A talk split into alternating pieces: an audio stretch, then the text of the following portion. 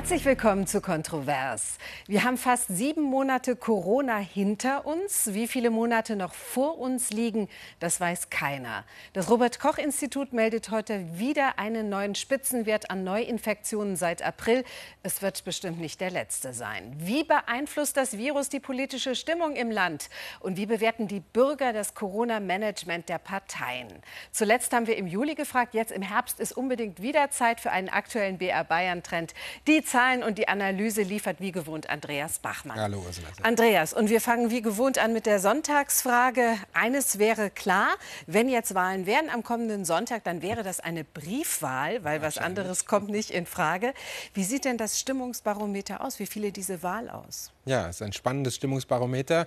Die CSU, die käme, wenn am Sonntag Landtagswahl wäre, laut diesem Bayern-Trend auf 45 Prozent. Das ist ein Minus von vier Punkten im Vergleich zum Bayern-Trend vom Juli. Die Grünen würden mit 21 Prozent klar zweitstärkste Kraft werden, plus einen Prozentpunkt. Die Freien Wähler schaffen sozusagen eine kleine Trendwende. Die waren ja zuletzt so ein bisschen am Abstürzen. Jetzt sieben Prozent plus zwei die AfD plus 1 mit 8 Prozent und genauso viel plus 1 die SPD ebenfalls 8 Prozent. Die FDP, die verharrt im Stimmungstief, unverändert 3 Prozent wäre damit nicht im Landtag vertreten und die Linke ebenfalls 3 Prozent. Insgesamt wäre das eine knappe, hauchdünne absolute Mehrheit der CSU.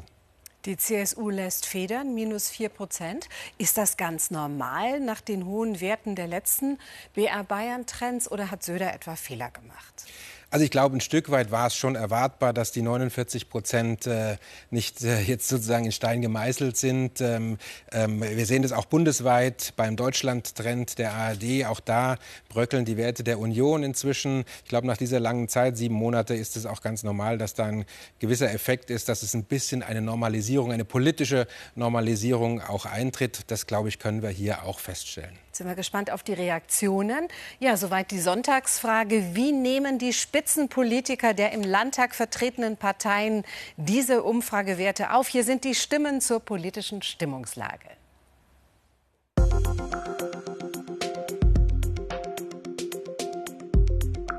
Bei einer Parteizustimmung von 45 Prozent, ähm, da geht man nicht auf Fehlersuche, sondern da nimmt man ein solches Ergebnis äh, dankbar an und weiß, es ist der Auftrag weiterzumachen, weiterzumachen, um die Menschen in dieser schwierigen Phase zu beschützen und gleichzeitig das Land auch aus dieser Krise herauszuführen. Für mich zeigt es, dass wir Grüne mit unserer konstruktiven Rolle innerhalb der Pandemie genau richtig lagen. Konkrete Lösungsvorschläge einzubringen war und bleibt richtig.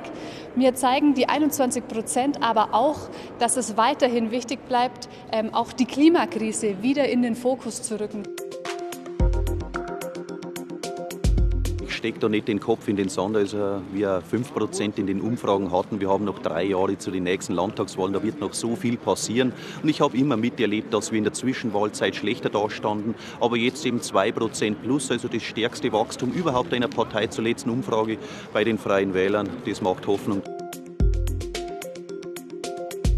Es ist zwar nur ein leichter Anstieg, aber auf jeden Fall hält sich das natürlich auch so ein Stück weit die Waage mit dem, was wir eigentlich zulegen. Wir könnten allerdings noch mehr ähm, Leute gewinnen für die AfD unter denjenigen, die eben diese Corona-Maßnahmen in Bayern für überzogen hielten. Man merkt, dass die Krisenpolitik in der Pandemie der Staatsregierung bröckelt die Fassade. Und das merkt man jetzt auch an den Umfragen. Wir als SPD wissen aber auch, dass wir jetzt wirklich noch härter rangehen müssen, damit diese Probleme, die jetzt alle offenbar werden, dass die gelöst werden. Wir müssen noch sehr viel deutlicher machen, dass wir einen klaren Kompass haben, der uns durch diese Krise und aus dieser Krise führt. Wir Freie Demokraten wollen die Wirtschaft aus sich selber heraus gesunden lassen, nicht alles mit Geld zukleistern. Wir brauchen ein Bildungssystem, das, das resilient, das krisenfest ist. Ja, Andreas, wir halten noch mal fest, die CSU büßt 4 Prozent ein. Bröckelt Punkte. Punkte. Ja, ja, genau. Bröckelt denn auch die Zustimmung zum Krisenmanagement äh, in Sachen Corona? Also die Zustimmung gibt auch ein Stück weit nach. Allerdings glaube ich auch, dass das äh, in dieser Zeit nicht äh, überraschend wirklich ist. Schauen wir uns erstmal die nackten Zahlen an. Da sehen wir, 79 Prozent sind sehr zufrieden oder zufrieden mit dem Krisenmanagement der Staatsregierung. Ein Minus von acht Punkten im Vergleich zum äh, Juli. Weniger zufrieden oder gar nicht zufrieden sind inzwischen 21 Prozent, ein Plus von acht. Und wir können uns das auch noch einmal hier im Zeitverlauf anschauen. Im April, da waren es eben noch 89 Prozent, jetzt 79 Prozent. Aber Ursula, ich habe es schon gesagt, ähm, in der Zeit ist ja wahnsinnig viel passiert. Da gab es Testpannen, da gab es äh, Quarantäne, Wirrwarr der Gesundheitsbehörden. Die Maßnahmen zugegeben, ich glaube, da können wir uns nicht ausnehmen. So notwendig sie sind, gehen einem manchmal auch auf die Nerven. Und das Ganze spielt dann natürlich zusammen in so einem äh, Stimmungsbild, dass es da eine rückläufige Zustimmung gibt. Aber insgesamt muss man sagen, 79 Prozent sind zufrieden oder sehr zufrieden. Das ist immer noch ein wahnsinnig hohes Niveau, auf dem die Zustimmung da ist. Und wie fällt das Zeugnis differenziert nach Parteizugehörigkeit aus? Ja, da können wir auch einen Blick drauf werfen und da sehen wir, dass das sozusagen quer durch die Parteien eigentlich äh, auch hoch ist. Auch bei den Grünen 85 Prozent Zustimmung, SPD 83, Freie Wähler 76, nur eben bei der AfD. Dieses Bild kennen wir auch aus den vergangenen Umfragen bei der AfD. Da ist es so, dass äh, die Unzufriedenheit mit den Corona-Maßnahmen am größten ist mit 81 Prozent. Aber wie gesagt, dieses Bild kennen wir jetzt schon und wir sehen eben, dass es wirklich quer durch die Anhängerschaften geht, dass hier doch ein großer Rückhalt für die Maßnahmen da ist. Mhm. Also wir halten fest an dieser Stelle, alles in allem immer noch ein gutes Zeugnis. Es ist ja schon, wie Andreas sagte, ein langer Stresstest, den Corona Corona uns zumutet. Wir schauen mal auf die letzten sieben Monate, die in der Tat vieles auf den Kopf gestellt haben. Monate zwischen Shutdown und Lockerungen. Irini Bafas mit einer Chronik Corona und kein Ende. Anfang März. Mehr als 800 Menschen in Bayern haben sich mit dem Coronavirus infiziert. Die Zahlen steigen. Großveranstaltungen werden abgesagt.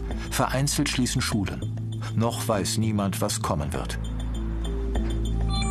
13. März. Bayern schließt Schulen und Kitas. Die bayerische Staatsregierung beschließt Maßnahmen, die einige Wochen zuvor noch als undenkbar galten.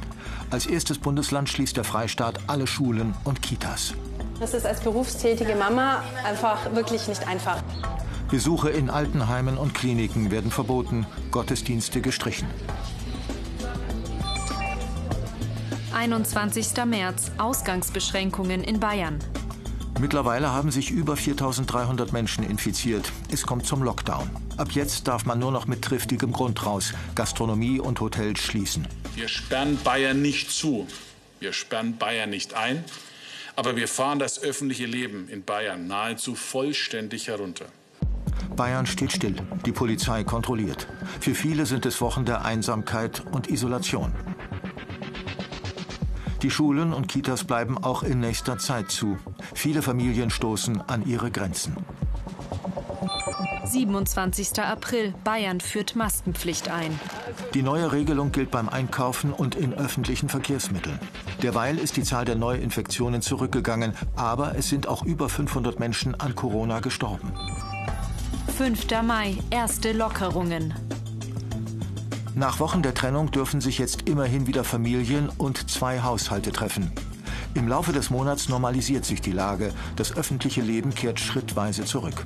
Die Infektionskurve ist abgeflacht. Nur für wie lange?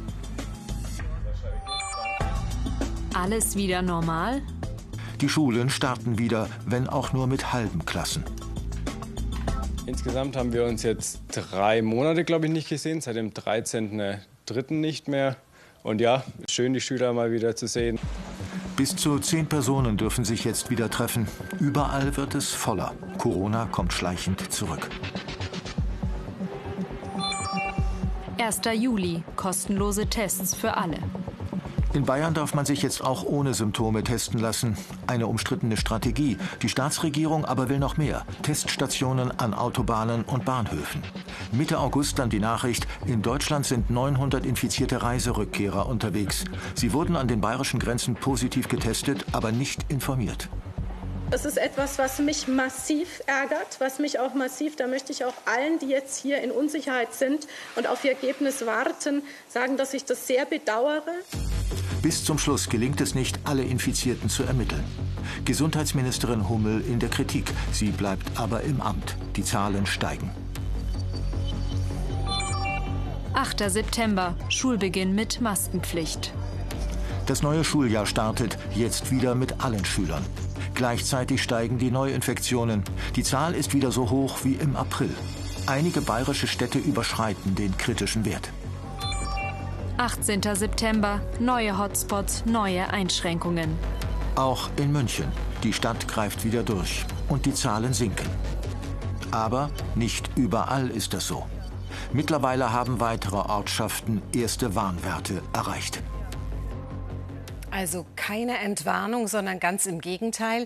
Das Virus hat zwar im Sommer eine kleine Pause gemacht, aber verbreitet sich jetzt im Herbst wieder.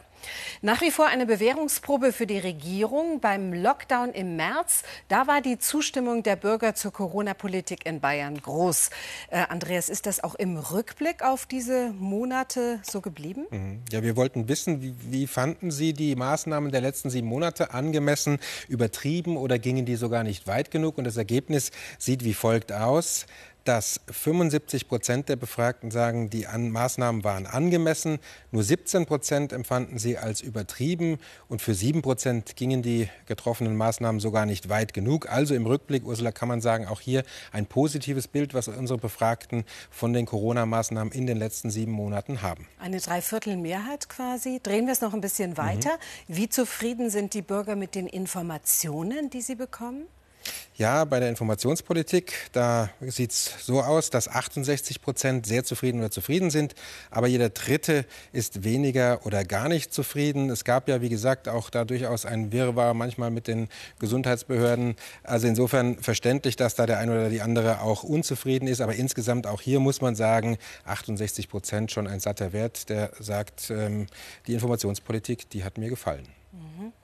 Corona erlebt offenbar im Herbst ja einen zweiten Frühling. Und das bedeutet für uns, ein Accessoire wird uns weiter begleiten, die Maske.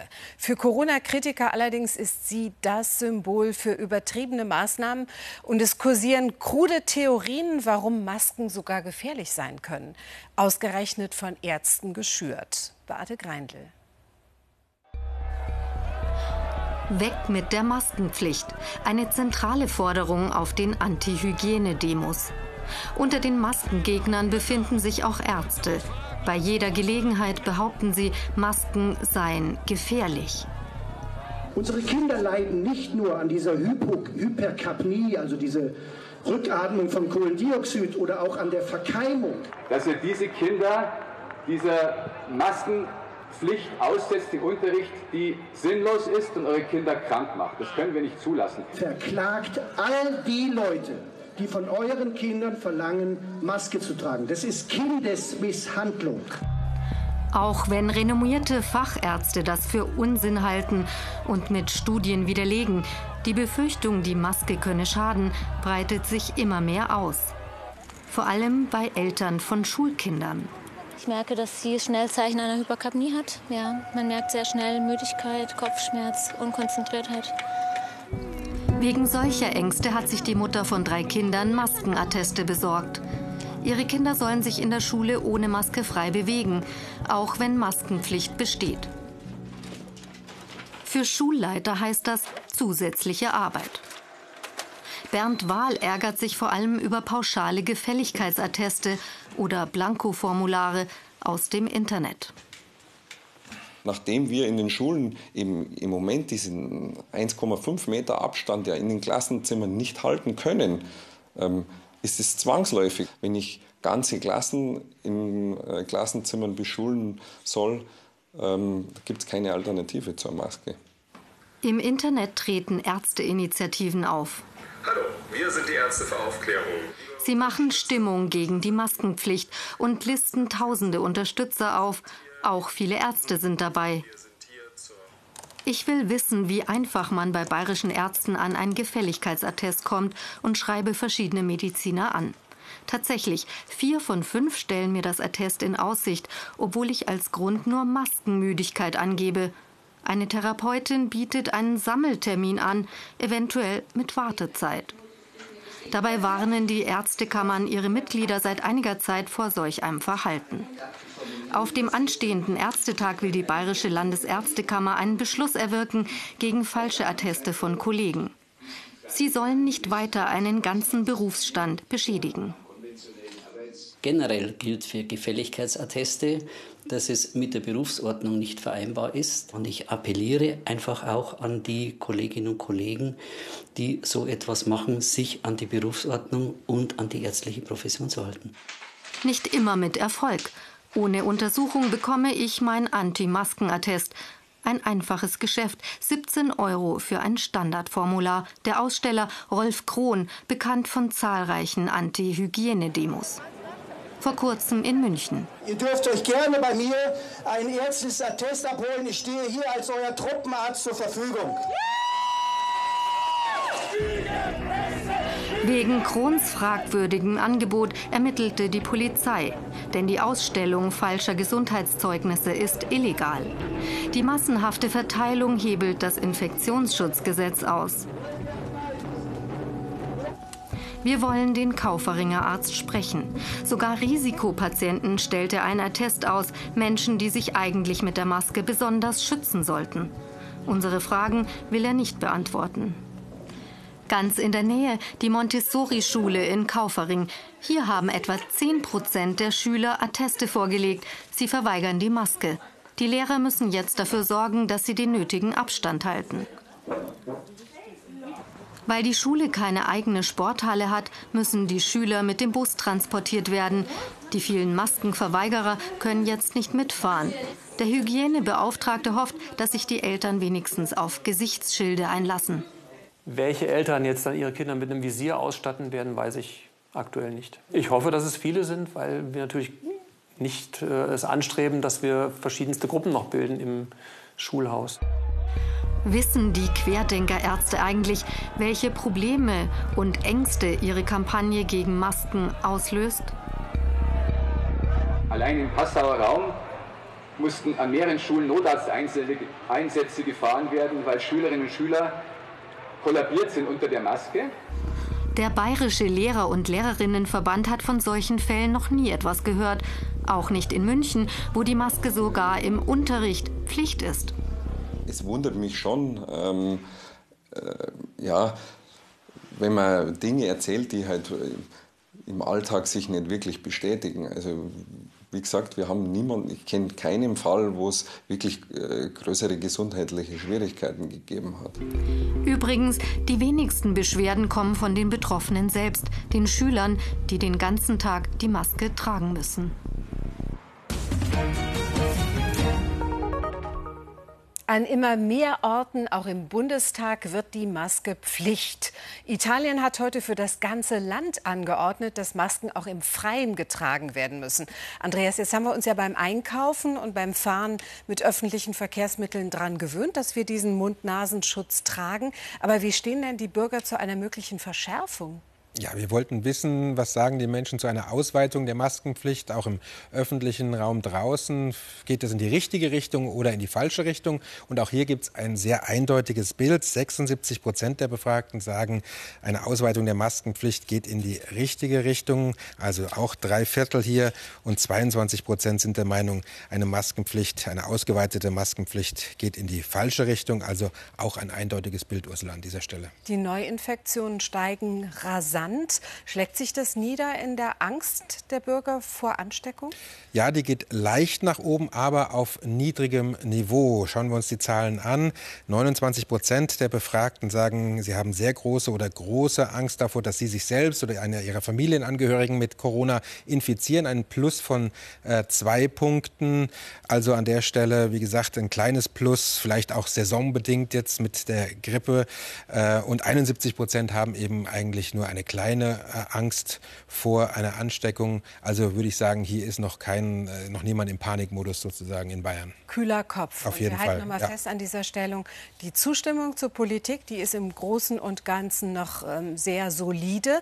Aber dennoch stellen wir fest, es formiert sich Widerstand, sowohl auf Demos wie auch im Netz. Ähm, Gibt es da so eine Sorge der Bürger vor einem Auseinanderdriften? Ist das ein, ein Thema überhaupt? Auf jeden Fall. Also darüber machen sich die Menschen Gedanken. Und das ist sicherlich auch eine der spannendsten Grafiken, die wir jetzt haben äh, in diesem Bayern-Trend. Denn wir wollten wissen, machen Sie sich Sorgen um den sozialen, den gesellschaftlichen Zusammenhalt? Und da sagen 50 Prozent, also jeder zweite Befragte, er hat große oder sehr große Sorgen um den sozialen Zusammenhalt. 49 Prozent äh, sagen, sie haben weniger oder gar keine äh, Sorgen um den sozialen Zusammenhalt. Also da sieht man schon, dass dieses Thema, diese Spaltung, die auch dieses Thema Corona in der Gesellschaft ja im Moment, äh, die man sehen kann, die man fühlen kann, die man spüren kann, auch im privaten Umfeld, dass die schon ein Thema ist, das die Menschen umtreibt. Weil das so ein brisantes Thema ist, äh, haben wir noch ein anderes heißes Eisen angepackt. Ja, nee, ich wollte dich sogar noch fragen, diese Genau. Angst, ist die, hängt die vielleicht noch vom Alter ab? Gibt es da Differenzierungen? Wir können uns da noch mal die Altersgruppen anschauen und nach Altersgruppen auffächern. Das ist wirklich sehr spannend. Wir sehen nämlich, dass die Jüngeren da ähm, weniger Angst haben als die Älteren. Also vor allem die Altersgruppe der 65 und Älteren sind äh, mit, über, mit über der Hälfte, 55 Prozent, haben sie die meiste Angst um den sozialen Zusammenhalt. Und das ist natürlich schon ein spannender Befund.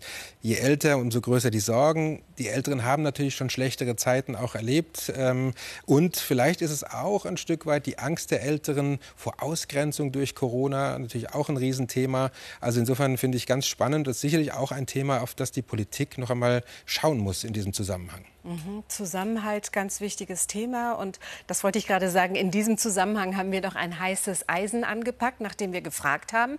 Und zwar die Warnstreiks von Verdi.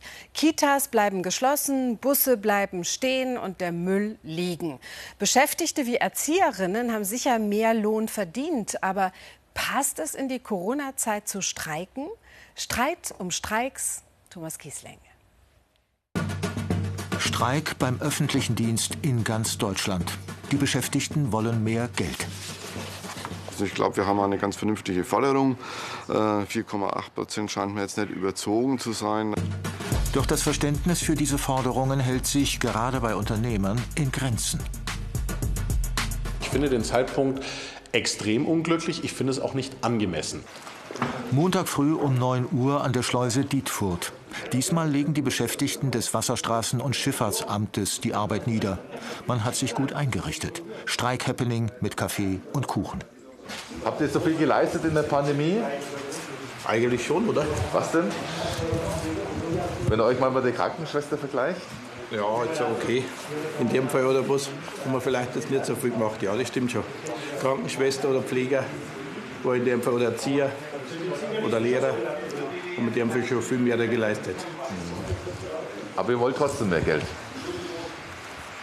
Also hätten wir, ja, normalerweise schon, ja. Verdi findet, alle Angestellten haben mehr Lohn verdient. Letztendlich hat der öffentliche Dienst sich bewiesen eigentlich, dass, es in der, dass er in der Krisensituation eben reibungslos funktioniert und eigentlich das ganze Leben hier am Laufen hält.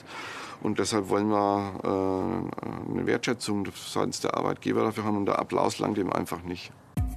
Aber leisten in der Pandemie wirklich alle Beschäftigten im öffentlichen Dienst das Gleiche? Es ist halt so, dass äh, bestimmte Beschäftigten, Beschäftigtengruppen ähm, vielleicht ein höheres Risiko auch tragen, was man sehen muss, wie zum Beispiel die äh, äh, Kolleginnen und Kollegen im Gesundheitsbereich, im Pflegebereich, die ja direkt an der Front sind äh, während der Corona-Krise, teilweise sich äh, Gesundheit, also ihre Gesundheit gefährden mit ihrer Tätigkeit. Allerdings über 50 Prozent sind in Verwaltung oder bei Sparkassen beschäftigt.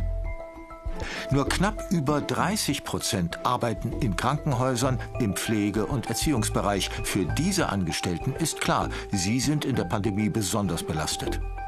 Und trotzdem. Alle Kolleginnen und Kollegen bringen ihre Leistungen, bringen erhöhte Leistungen in der Corona-Krise, sodass eine einheitliche Forderung natürlich gerechtfertigt ist. Das findet Messebauer Simon Damberg nicht. Seit Monaten steht hier alles still.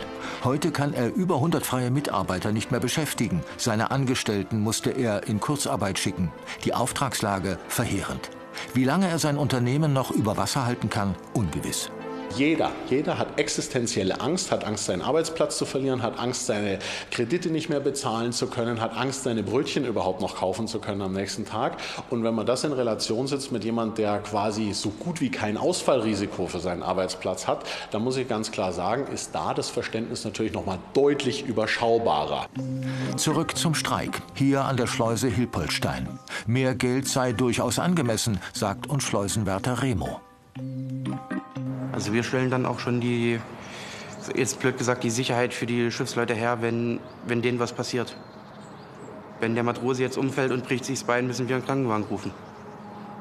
Oder, oder, oder. Das Lindners Eventhotel in Bad Aibling.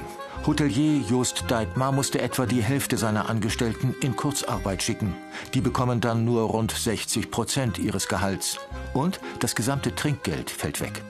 Die Angestellten im öffentlichen Dienst hingegen bekommen, selbst bei Kurzarbeit, mehr als 90 Prozent ihres Nettoeinkommens.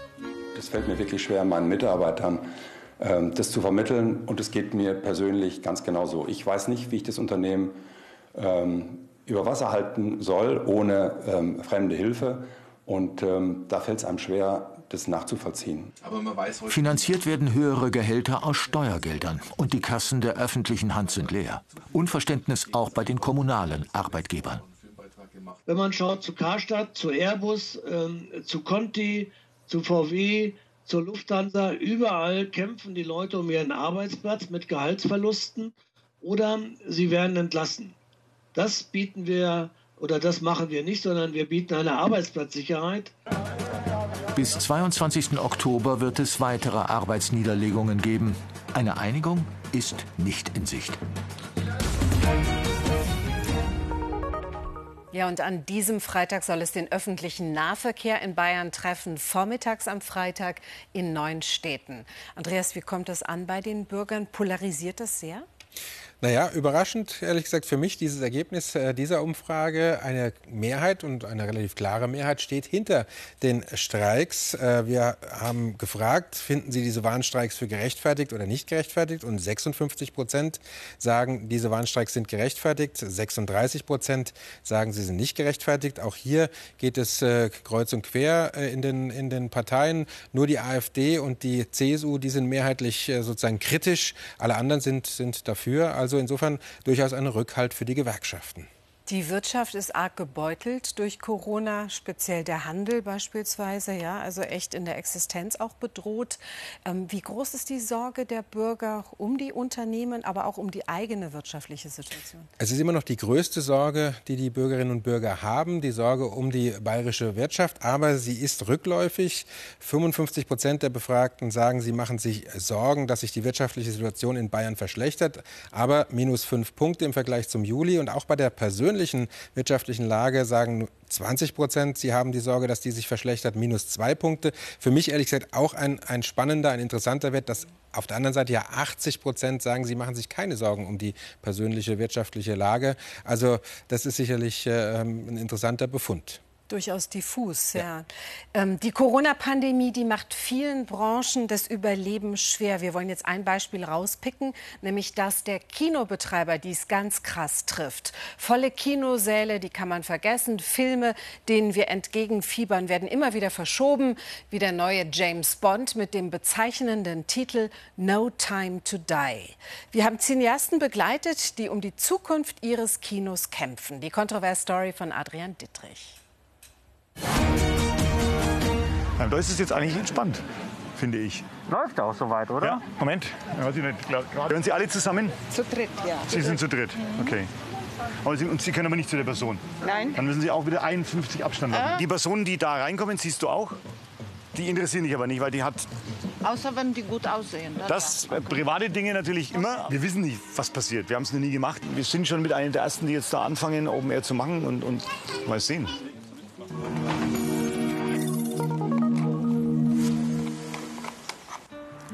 Erlangen im Oktober. Die Lammlichtspiele. Freitagabend, eigentlich Showtime fürs Kino. Doch Kinobesitzer Peter Zwingmann weiß, dass das nicht mehr stimmt.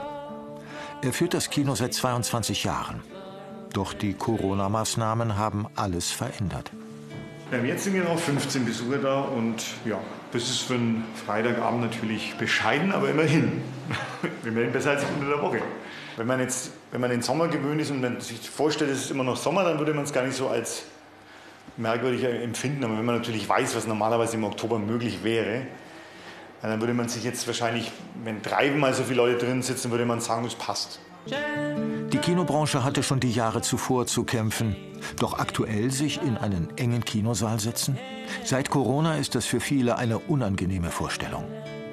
Das ist unsere Aufgabe die nächsten Wochen. Immer wieder es zu wiederholen, dass das, ciao, das Kino einfach ein äh, ähm, Ort ist, wo man tatsächlich eineinhalb Stunden verbringen kann und die, und die Wahrscheinlichkeit wahrscheinlich gering ist.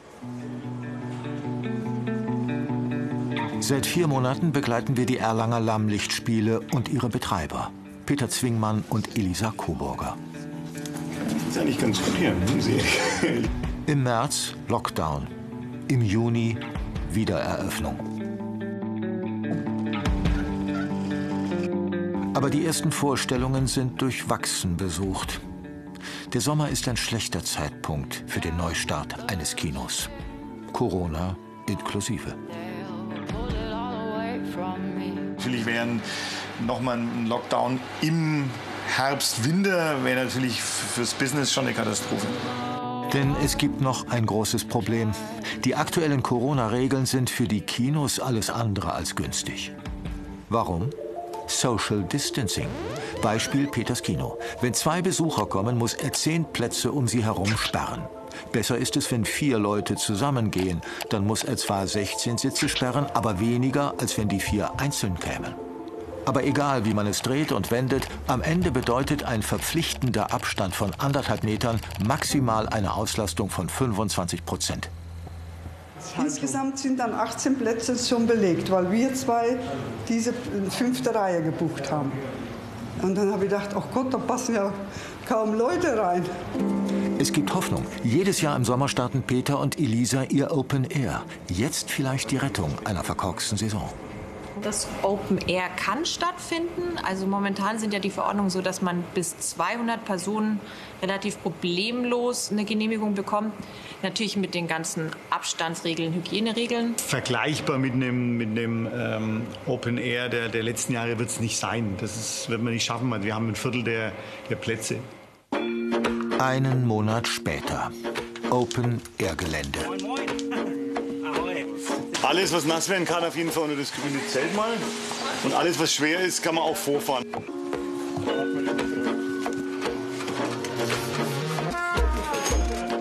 Heute Abend sollen die Stühle stehen, die Projektionsfläche stehen, das Projektionshaus, so dass man es erkennen kann, dass es aussieht wie ein Kino. Alternative wäre, dass es gar nicht stattfindet. Ne? Also letzten Endes muss man sich halt, man muss damit was anfangen, was halt möglich ist. 800 Besucher, Durchschnitt der letzten Jahre. In Corona-Zeiten unvorstellbar. Was wird dieses Jahr genehmigt? Elisa hat die Infos von den Behörden. 400 kriegen wir nicht ganz rein. Kommt immer darauf an, wie viele Leute auf einmal da sind. Aber 350 wahrscheinlich schon. Immerhin, die Hälfte der sonstigen Gäste kann also kommen. Und für die muss Peter mit seinen Helfern nun die Kinostühle holen. Sonst haben wir 800 Stühle. Aber durch die Abstandsregelung ist jetzt eh schon das ganze Gelände voller Stühle mehr als sonst und trotzdem kommen wir nicht auf die Anzahl. Das heißt, 650 stellen wir auf, verkaufen können wir dann etwa 350 Stühle vom Schnitt. Ich glaube, das macht den Ich kann euch nur sagen, es hat ein alter, ich würde sagen 65-jähriger Mann mit seinem Sohn ausgeladen, alleine. Okay. Vom Hänger. Aber vor 20 Jahren, da waren die Leute auch noch anders. Da war nicht so viel Feuchtigkeit drin. darf, ich, darf ich mal ganz kurz fragen, was das überhaupt ist? Ja, das ist eigentlich unsere, eigentlich unsere Tegel. Die sieht natürlich jetzt ein bisschen verstaubt aus, aber das wird schon. Das ist normal hier drin. Das ist ja wie bei den scheiß Pyramiden. Dieses Jahr ist alles anders. Corona-Neuland. Viele Freiwillige helfen beim Aufbau. Also Leinwand, Hütte und dann Stühle.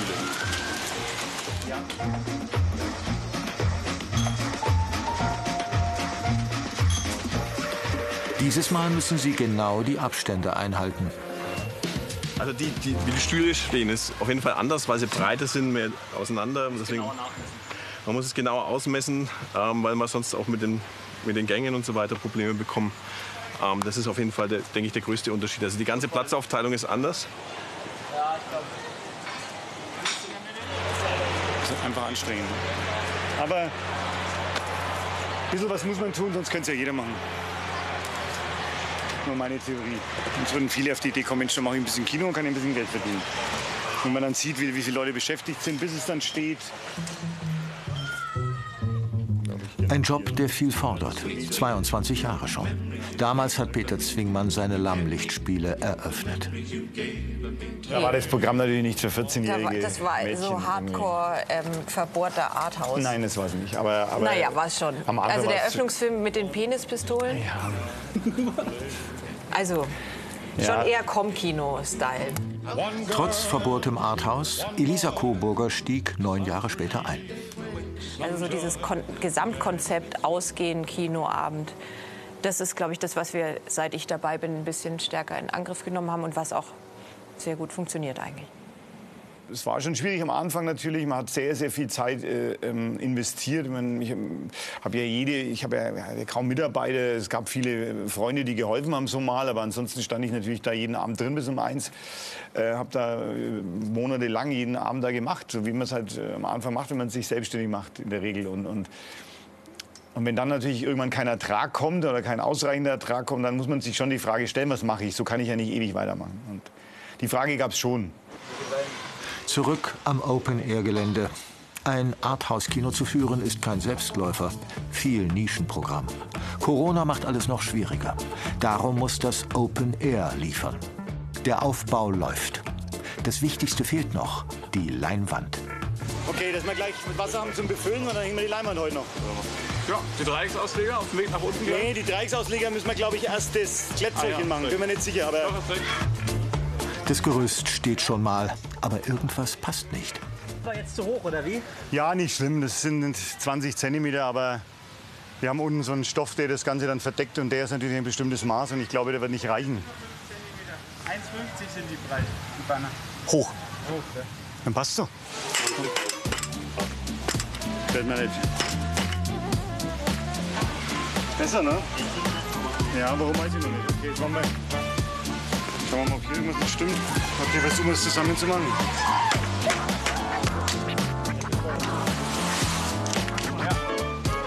Und das wird spannend hier. Hoch das Ding. Okay, Jetzt zieh nach. Zieh, zieh, zieh, zieh aus. Weiter, weiter.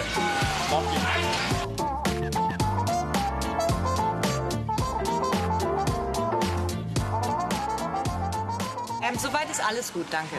Also alles ähm, genauso nervig wie ohne Corona auch, würde ich sagen. Aufbau ist halt Aufbau. Seid ihr auf einen guten Sommer vielleicht schon eher angewiesen als die letzten Jahre? Naja, natürlich. Wir haben ja sonst quasi keine Einnahmen. Das wäre schon schön, wenn es klappt. Aber ich glaube, es ist halt einfach, es läuft so, wie es läuft. Also es gibt Dinge, die hat man nicht in der Hand und dazu gehört eben das Wetter. Man kann doch nichts sagen. Erfahrungsgemäß sollte es eigentlich voll werden. Aber dieses Jahr ist, wie gesagt, alles anders. Wir wissen es nicht.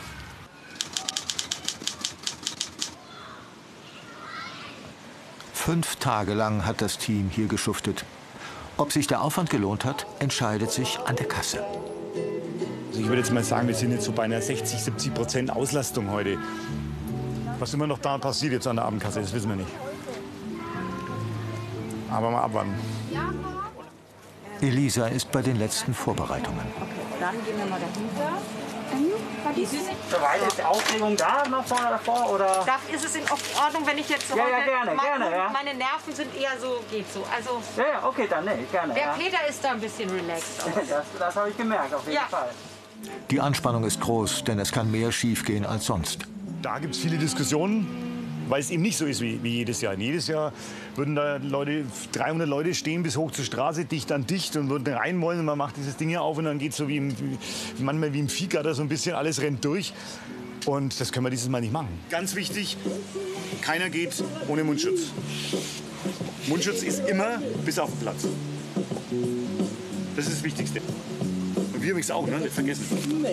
Ja. Das kommt dann noch. Also wir machen dann wirklich immer, so lange bis der Film läuft, haben wir Mundschutz. Also jetzt kannst du noch runternehmen. Die Nudel kommt heute auch zum Einsatz, oder wie? Das, Ja, das ist die Nudel. Äh, ja, ich prüfe gerade. Die sind ja viel zu nahe. So. Das ist ein Meter. Gehören Sie alle zusammen? Zu dritt, ja. Sie sind zu dritt, okay. Aber Sie, und Sie können aber nicht zu der Person. Nein. Dann müssen Sie auch wieder 51 Abstand haben. Ah, Das ist leider wichtig, ja, weil das ist eine Veranstaltung, die gibt es bisher nicht seit Corona. Und wir müssen darauf schauen, dass das wirklich eingehalten wird. Weil das sind jetzt fast dreieinhalb, aber nur so 51 wird rein. Die erste Anspannung fällt. Währenddessen füllt sich das Kino allmählich.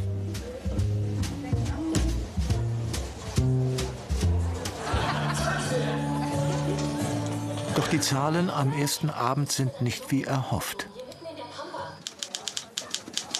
Ja, da ist schon noch Luft nach oben. Und es waren jetzt 250, also das heißt, äh, ja.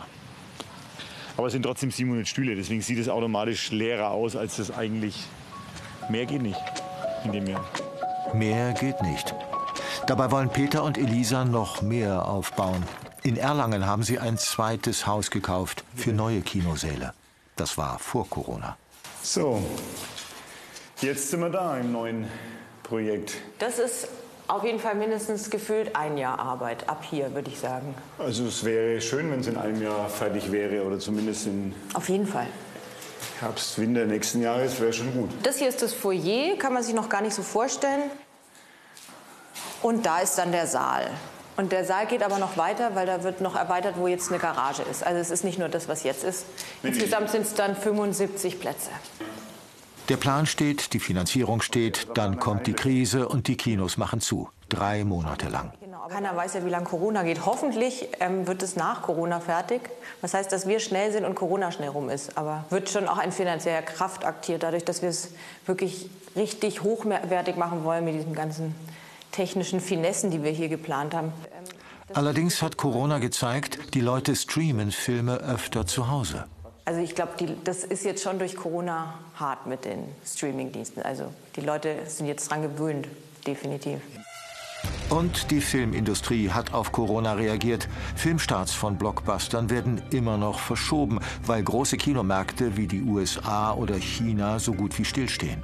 Teure Filme können dadurch keine Gewinne einspielen. Noch eine Folge? Filme wie Disneys Mulan werden als Stream veröffentlicht. Eine Horrorvorstellung für die Kinos sollte das die Regel werden. Vergessen die Menschen die Magie vom Kino? Über die Jahre ist die Zahl der Kinos in Bayern geschrumpft. Langsam. Wegen Corona hat noch niemand aufgegeben. Aber auch der erste Abend in Erlangen war nicht ausverkauft. Wir fahren nochmal hin, elf Tage später. Heute läuft auf der Couch in Tunis. Eigentlich kein Kassenschlager. Es ist ausverkauft. Der Film läuft ja seit, ich glaube, zehn Tagen in, in, in den deutschen Kinos. Und wie fast alle Filme ja im Moment sehr, sehr gemäßigt. Also da sind immer eine Handvoll Leute im Kino, deswegen sind natürlich 400 Leute am Open Air. Ein toller Erfolg für den Film. Das Open Air lockt auch dieses Jahr die Leute an. Und die Lust auf Kino scheint trotz Corona nach wie vor da zu sein. Bisher kann sich Peter nicht beschweren. Wir haben natürlich tolles Wetter und, und ähm, hoffen, dass es jetzt noch ein bisschen bleibt, dass wir dieses Jahr eben wenigstens über die Länge und über das Wetter dann ein bisschen was gut machen können. Aber es sieht gut aus. Der Sommer macht Hoffnung, aber bald ist Herbst und dann müssen sie zurück in die kleinen Kinosäle und an den Abstandsregeln dort ändert sich nichts. Es ist Oktober. Das Open Air war ein Erfolg, das Wetter hat gepasst und die Leute kauften sich durchgängig ihre Kinokarten. Doch jetzt bleibt der Besucheransturm aus.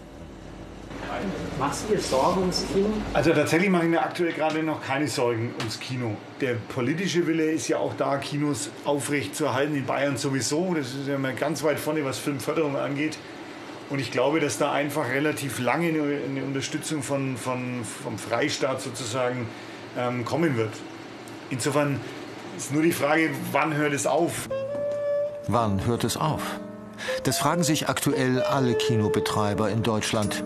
Publikumsmagneten wie der neue James Bond sind erneut verschoben worden. Die Bedenken vor engen Räumen werden weiterhin bestehen bleiben und die Streaming-Plattformen boomen. Das Kino droht vergessen zu werden.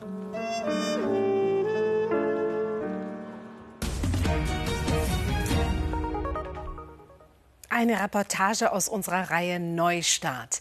Danke an Andreas Bachmann für den BR Bayern Trend. Sehr gerne und alle Zahlen, Daten, Fakten zum Bayern Trend, die finden Sie natürlich ganz ausführlich bei uns im Netz. Bleibt uns noch Ihnen einen informativen Abend zu wünschen hier im BR Fernsehen. Und da geht es jetzt weiter mit Till Nassif und dem Rundschau Magazin.